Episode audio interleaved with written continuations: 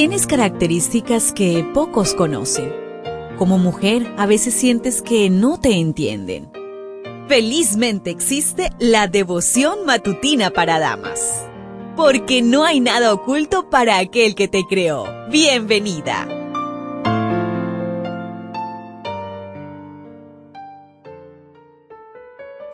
Hola, hola mi querida amiga, mi querido amigo, ¿cómo estás? Espero que hayas descansado, hayas pasado una bonita noche y que todavía no hayas iniciado tus actividades. Te invito para que realicemos el estudio de la matinal. Para hoy 17 de julio trae por título Gusanos.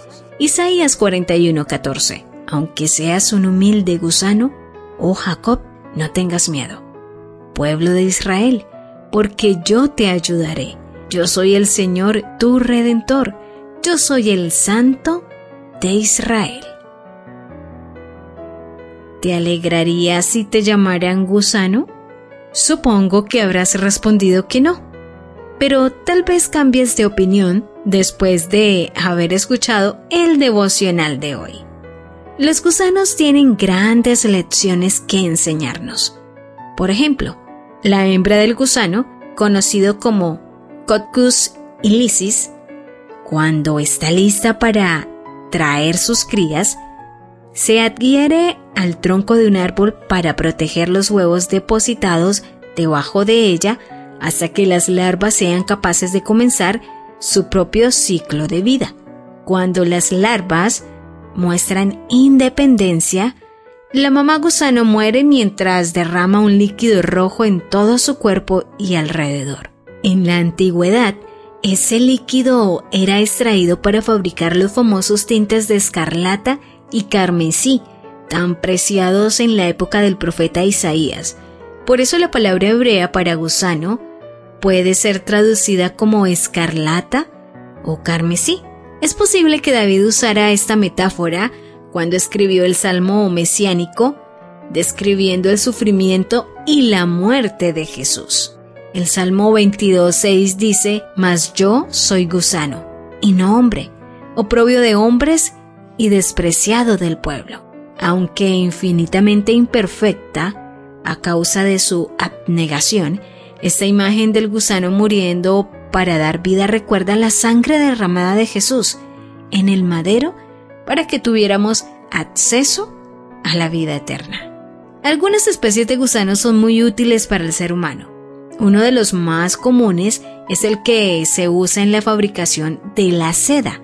Se dice que se descubrió tal uso un día que la emperatriz china, Xilin Shi, tomaba su té en el jardín, cuando un gusano cayó en su taza. Al intentar sacarlo, se deshilachó ella era tejedora y decidió tejer con él, dando origen a la tela más apreciada del mundo.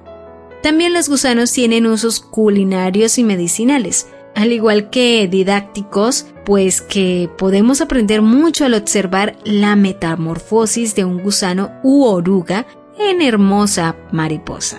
Otras referencias bíblicas al gusano no son muy agradables. Bildad lo compara con el hombre frente a Dios. Esto lo puedes encontrar en Job 25.6. Y para describir la corrupción, también lo encuentras en Job 17.14. Un gusano comió la calabacera que daba sombra a Jonás. El maná, recogido por los desobedientes, creó gusanos. Esto lo confirmas en Éxodo 16:20. Los gusanos se comieron los viñedos de los impíos, eso lo encuentras en Deuteronomio 28:39. Y no se morirán en los cuerpos de los impíos. Isaías le recuerda a Judá y a ti también que aunque seas tan insignificante como un gusano, Dios puede transformarte porque es Señor, Santo y Redentor. ¿Lo ves? ¿Te das cuenta? Tu creador tiene el manual perfecto de tu estructura femenina. La devoción matutina para damas vuelve mañana. Gracias a Canaan Seventh Day Adventist Church and DR Ministries.